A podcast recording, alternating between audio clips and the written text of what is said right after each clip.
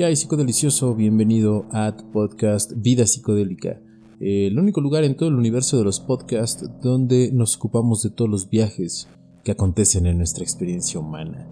El día de hoy te quiero platicar acerca de una serie que, bueno, no sé si sea tendencia, yo la acabo de ver y está genial.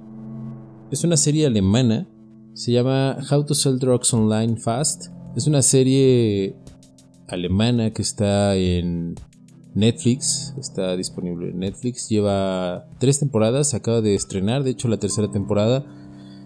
Y parece ser que es el final ya de la serie, aunque por ahí se rumora que eh, va a haber una cuarta temporada, pero son rumores, no he visto nada oficial al respecto. Pero bueno, aparte del título que es como muy llamativo, la verdad es que la serie está muy bien hecha. Está muy bien hecha, muy bien contada, los personajes están muy bien configurados. Es una serie con un ritmo muy veloz, o sea, los capítulos son de 20-30 minutos cada uno y tiene este ritmo muy rápido, o sea, ¿cómo decirlo? La manera narrativa de, ir enlazando las imágenes, el guion y todo demás hace que el tiempo se pase como muy rápido. No es como otras series que tienen un ritmo como más lento. Voy a poner el ejemplo. Cuando... No sé si has visto Breaking Bad. Por ejemplo, Breaking Bad en su primera temporada, para mi gusto, tiene un ritmo muy lento. Entonces no se compara en nada con el ritmo de, de, esta, de esta serie, ¿no? Que es más rápido, más ameno. Y además toca temas como más contemporáneos, ¿no? O sea, la cuestión, por ejemplo, de las redes sociales está muy bien retratada. Eh, la cuestión de, por ejemplo, OnlyFans y todo ese, rollo, pues está tratado dentro de la serie y eso le da como una frescura y una relevancia, pues como importante. O sea, a mí sí me gustan esos detalles, ¿no? Cuando, no sé si sea el único, pero, por ejemplo, en las series es muy dado, o en las películas es muy dado, a que, no sé, en vez de Facebook, no sé, le ponen no sé, Face Note en vez de Facebook, ¿no? Es un ejemplo. Y entonces así como que van cambiando. Y eso sí hacen la referencia, pero el hecho de que utilice los nombres así como de las aplicaciones en lo personal, siento que le da como ese toque, como que te puedes relacionar más, sientes más real la, trama, ¿no? Aunque obviamente es una ficción, que pues ahí te va un breve, un breve resumen de lo que trata esta serie, ¿no? Básicamente es un chico que va a la prepa, es un chico tímido que sabe mucho de informática y a raíz de que su novia lo deja, decide ser eh, dealer y pone una tienda de drogas en línea, o sea, una página web donde vende drogas, ¿no? Esa es la base de la historia y a partir de eso, bueno, se van desarrollando como múltiples eh, acontecimientos, pero surgen a partir de, de ese evento, ¿no? Entonces, esa premisa siento que la explotan muy bien porque a pesar de que es una premisa con la cual todos nos podemos relacionar, el giro que va tomando y los giros que van tomando eh, son interesantes, entretenidos y el desarrollo de los personajes, ¿no? Obviamente hay personajes eh, secundarios, etcétera, como los socios, los amigos de, de este chico. Y cada uno va desarrollando, digamos, se va desarrollando a través de la serie. Entonces eso también me gustó porque le da como más profundidad a los personajes, una profundidad de... Vaya, no, no son tan, tan superficiales a pesar de que el ritmo es rápido. entonces lograr ese balance entre contar una historia que narrativamente va a, digamos, a un ritmo mm, rápido, constante, pero aún así tomar el tiempo para profundizar en los aspectos psicológicos de, de los personajes, me parece una genialidad, me parece como un equilibrio que a veces es difícil de, encontrar, y más que nada en las series, ¿no? Porque eh, no sé si te pasa a ti, pero cuando veo una serie, por ejemplo, con el ritmo lento, sabes, sabes que por el mismo ritmo tienen que, digamos, profundizar en, esas cuestiones psicológicas de los personajes. Y cuando van a un ritmo muy rápido, por el mismo ritmo, a veces es difícil profundizar en esos, en esos detalles, ¿no? En esas sutilezas. Entonces, a mí me gusta que encontraron ese balance ese balance entre las dos cosas y entonces logran, digamos, sí meterte la, la trama y todo a un ritmo rápido y definitivamente logran, digamos, plasmar a, los personajes con, ¿cómo decirlo? Con, con, una profundidad que no te esperarías en una serie de ritmo rápido, ¿no? Entonces eso se me hace como bastante, bastante interesante.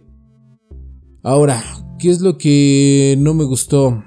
Mm, a veces sí manejan ciertos clichés de series adolescentes y eso es como que lo que no, no me gustó, ¿no? Eso es como... Eh, digo, son cosas, digo, los, clichés funcionan porque obviamente pues nos podemos relacionar con esos clichés, ¿no? Entonces entiendo que los usen, y, pero siento que a veces, más que nada la temporada 2, como que abusan mucho de ese recurso y no sé si sea por el afán de, de que te vaya, que te tengas que relacionar con el con el personaje, voy a ser muy claro, ¿no? Spoilers, a partir de aquí empiezan los spoilers, entonces si no la has visto, eh, chécatela en Netflix y si ya la viste, pues síguele, ¿no? O si quieres saber más o menos de qué va, pues síguele. Pero ya estás advertido que hay spoilers. En la temporada 2, el chico, el amigo en, silla de ruedas, eh, encuentra una novia, ¿no? Y entonces empiezan pues, las típicas inseguridades de adolescente y demás. Creo yo que para la historia es eh, como que profundizan mucho en esa relación y entonces se empieza a llenar de, muchos clichés, ¿no? Muchos clichés de inseguridad entre, digamos, la, la chica y el chicocillo de ruedas, ¿no? Más que nada en la, parte de, de la cafetería. O sea, todo lo anterior a la cafetería te va sumando como esa, esa suma de clichés y esa, digamos, ¿cómo decirlo? No sé si ponerle...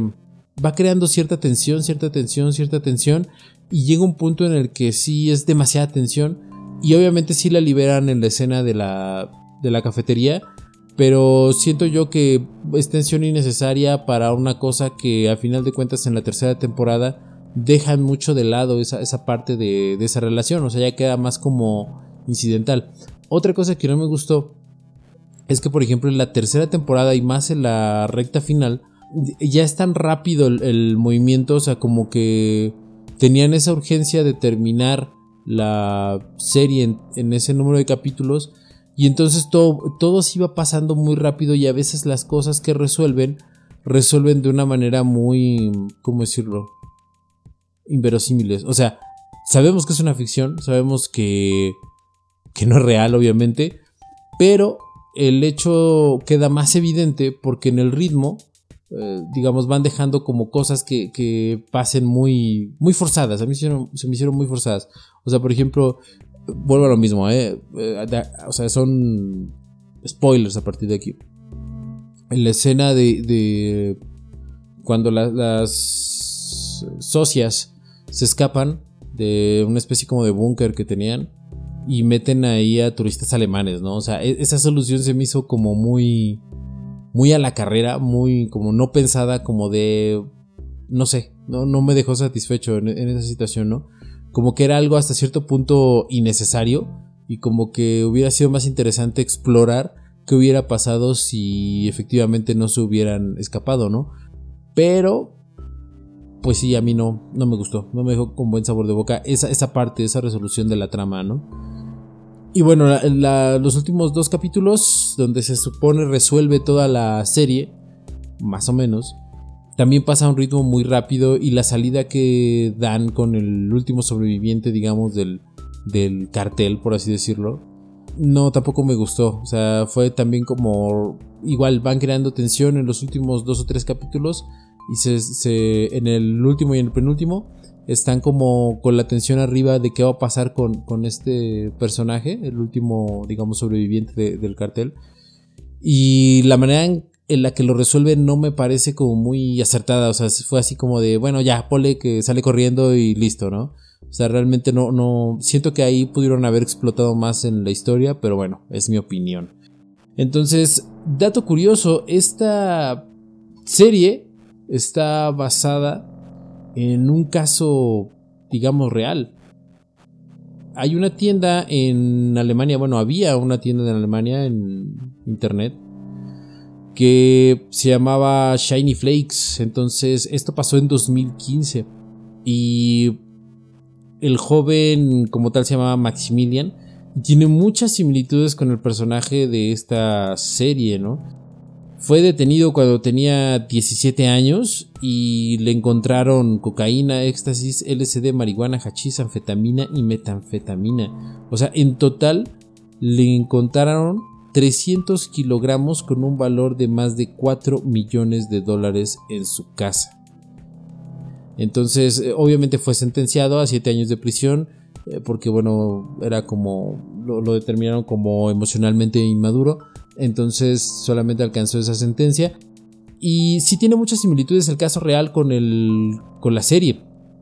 De hecho, la, digamos, el documental del caso real también está en Netflix por si lo quieres ver. Y te vas a dar cuenta que igual, o sea, era un chico que no dejaba que nadie entrara a su cuarto, em, enviaba las drogas igual por correo, etcétera, etcétera. Y vaya, el fallo de este joven fue que, vaya, escogió en, uno de sus envíos, escogió, digamos, la oficina postal más cercana a su casa y ahí es donde lo, lo apresan, ¿no?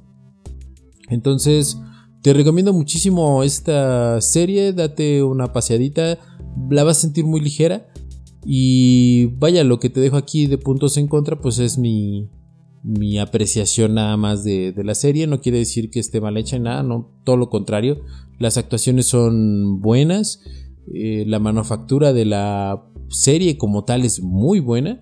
O sea, está muy bien hecha. Y sí vas a notar la diferencia entre las cosas que produce Netflix en Estados Unidos, por ejemplo, y las cosas que produce en, en Alemania, por ejemplo, o en Europa, ¿no? Y también es muy diferente cómo se va moviendo el estilo de producción en Europa, o sea, dentro de Europa, con esta serie, por ejemplo, y hay otra de un par de chavitos que sucede en Francia, que también es producida por Netflix. Entonces, sí, sí son estilos diferentes. Y pues no todo lo que encontramos en Netflix es malo. O sea, sí hay una que otra joya que ya estaré comentando después.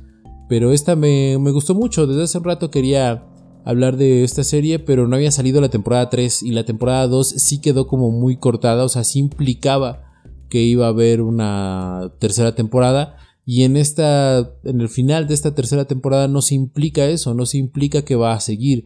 Entonces, yo asumo que es eh, el final, aunque quién sabe, todo está puesto como para una cuarta temporada, pero no hay un aviso oficial sobre esto. Vamos a estar al pendiente a ver qué onda. Pero sí, te la recomiendo mucho ahí para un maratón de, series o hay un fin de semana que tengas libre. No te vas a arrepentir, está muy buena, el ritmo es muy rápido, muy ágil, actuaciones muy buenas, la música está muy bien y pues te vas a divertir, ¿no? O sea, te vas a divertir mucho con esta serie. Y pues eso es todo en el capítulo de hoy, delicioso Vamos a seguir produciendo más, más, más contenido. Y pues un saludote. De veras, comentario. Hoy me llegó un mensaje al WhatsApp de alguien que nos escucha en Ciudad de México. No me dejó su nombre, pero pues un saludote. La verdad me animó mucho tu, tu mensaje a seguir produciendo más contenido. Entonces al celular terminación 8072 de la Ciudad de México, la de Ciudad de México, pues un saludote. Gracias por el mensaje en la mañana y pues si quieren comunicarse con nosotros, ahí están el número está en la página de Facebook, síguenos en Facebook, ya somos más de 17 mil personas en la página del podcast y nos estamos escuchando en otra emisión de Vida Psicodélica. Gracias por prestarme tus oídos y tu corazón. Nos vemos pronto.